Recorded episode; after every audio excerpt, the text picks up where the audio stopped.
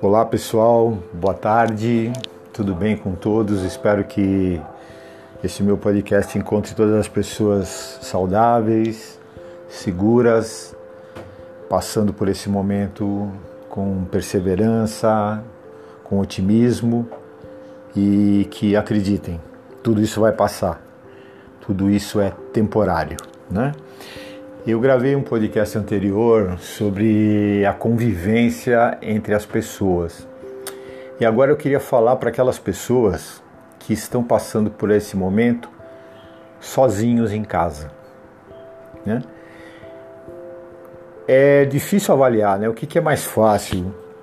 Né? Passar por esse momento convivendo com as pessoas e tendo os problemas da convivência ou passar por esse momento atual sozinho. Né? O que, que é mais difícil, o que, que é mais complicado fazer, né? passar. Né? E eu estava pensando que eu fico praticamente cinco dias da semana sozinho na minha casa. Estou trabalhando home office e estou sozinho. Esse sozinho é muito relativo, porque eu conheço muita gente que está no meio de muitas pessoas, mas se sente solitário. E conheço pessoas como eu, que fico só na minha casa, mas não estou solitário. Né? Por quê? Porque eu estou sempre fazendo alguma coisa, estou trabalhando, eu estou ativo. E eu procuro estar sempre com um pensamento positivo, sempre pensando no bom, no melhor que pode acontecer. E é a diferença de estar sozinho e estar junto é a sua postura diante da situação em que você se encontra. Né? Ninguém está só. Porque quem não sabe conviver com as, consigo mesmo, que não gosta da sua companhia, que não gosta da sua pessoa, não pode gostar de ninguém. Daí chega, aí nós chegamos àquela conclusão que existem pessoas que estão no meio de muitas pessoas, mas se sentem só. Por quê? Porque elas não conseguem atrair a companhia das pessoas para perto delas, porque o que elas emanam de pensamento afasta as pessoas e não as aproxima. E aquela pessoa que está só, mas que se olha no espelho e gosta do que vê, porque isso é muito importante. Isso não é não é ser não é ser se amar demais, não, muito pelo contrário é se aceitar como você é e gostar do que da figura que você vê, porque esse é você, né? E quando a gente gosta de si mesmo, acontece uma mágica na nossa vida. Nós começamos a irradiar pensamentos positivos. Nós começamos o nosso semblante, a energia que emana de nós, ela começa a se espraiar ao redor de nós e começa a atrair as pessoas para perto de nós. Existem pessoas, todo mundo já conviveu isso, tem pessoas que a gente adora estar do lado. Tem pessoas que a companhia delas nos faz bem. Por quê? Porque os pensamentos delas são bons. Aliás, isso é um princípio da doutrina espírita, né? Nós, irra nós irradiamos aquilo que somos e atraímos para perto de nós aquilo que pensamos. Olha que interessante. Nosso pensamento é uma onda energética que caminha pelo, pelo planeta, ao redor de nós, pela nossa cidade, pela nossa casa, por todo o planeta, e ela vai entrar em sintonia com as pessoas que pensam da mesma maneira que nós. Então, quando nós estamos só, não estamos só. Estamos atraindo através do pensamento companhias espirituais. E essas companhias espirituais muitas vezes nos confortam mais do que uma companhia física. Por isso, daí se manter sempre o pensamento elevado, pensando em coisas boas. Eu não estou dizendo para você ficar rezando Pai Nosso 24 horas por dia. Não é isso, mas o pensamento elevado significa pensar em coisas boas, fazer coisas produtivas, está trabalhando, você está trabalhando, você está você tá fazendo coisa boa. Você está limpando a sua casa, você está fazendo coisas boas, você está lavando a sua roupa, está fazendo a sua comida, está cuidando da sua casa, está cuidando da sua higiene pessoal, está cuidando da sua aparência. Tudo isso são coisas positivas. Está assistindo um bom programa, está assistindo um bom filme, está lendo um bom livro.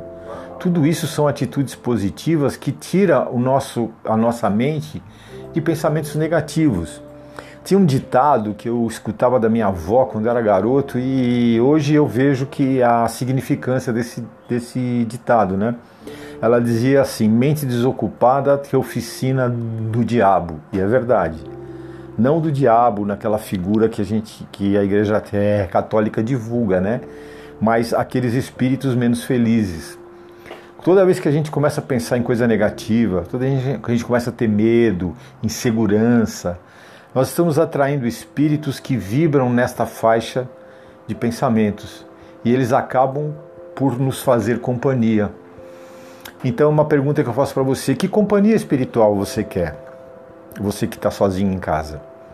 Você quer aqueles amigos espirituais que podem te envolver amorosamente, que podem te pôr para cima, que podem te alegrar mesmo estando só, te dá tranquilidade, te dá conforto, paz de espírito e um bom sono à noite? Ou você quer aqueles que podem te tirar a tua paz, a sua tranquilidade, te trazer insegurança, te trazer o medo? Né? Cultive bons pensamentos, né? pense positivo, eleve seu pensamento todo instante e a todo momento. Mesmo nesse momento de pandemia, em que as pessoas têm muita insegurança: será que eu vou pegar a doença? Será que eu não vou pegar a doença? A gente tem algumas coisas que devem ser feitas. Com certeza, manter o distanciamento, usar máscara, usar o álcool gel.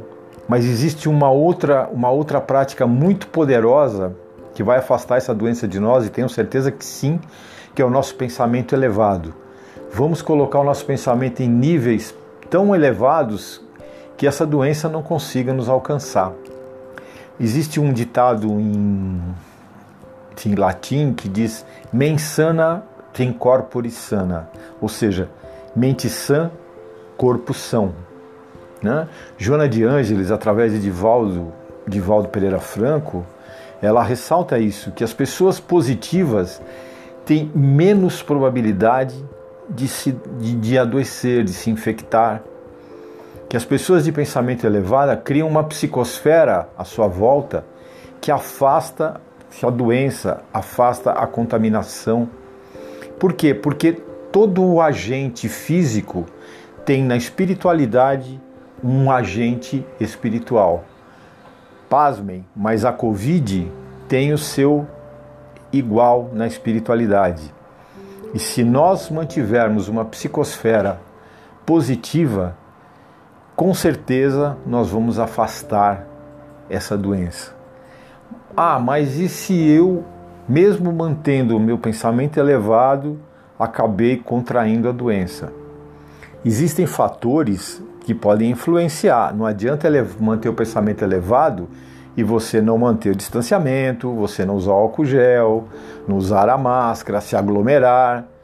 É óbvio que o pensamento elevado ajuda, mas existe uma outra parte muito importante que é a parte física, que cabe a nós fazermos, tá? Então você que está sozinho, não está sozinho. Você está com muitas pessoas à sua volta que você muitas vezes não consegue enxergar, mas elas estão ali cuidando de você e vibrando por você. Basta que você entre em contato com elas, basta que você pense nelas e elas com certeza estarão à sua volta.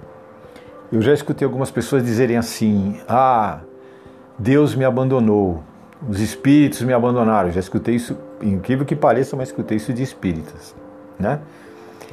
Deus não te abandona nunca e os espíritos não te abandonam. Somos nós que, através dos nossos pensamentos e das nossas atitudes, é que nos afastamos deles. No livro Nosso Lar, de André, de André Luiz, psicografado pelo Chico Xavier, tem uma parte que o André Luiz está no umbral, em sofrimento, e em dado momento ele chora de arrependimento, faz uma prece e o espírito do Clarencio aparece para ele.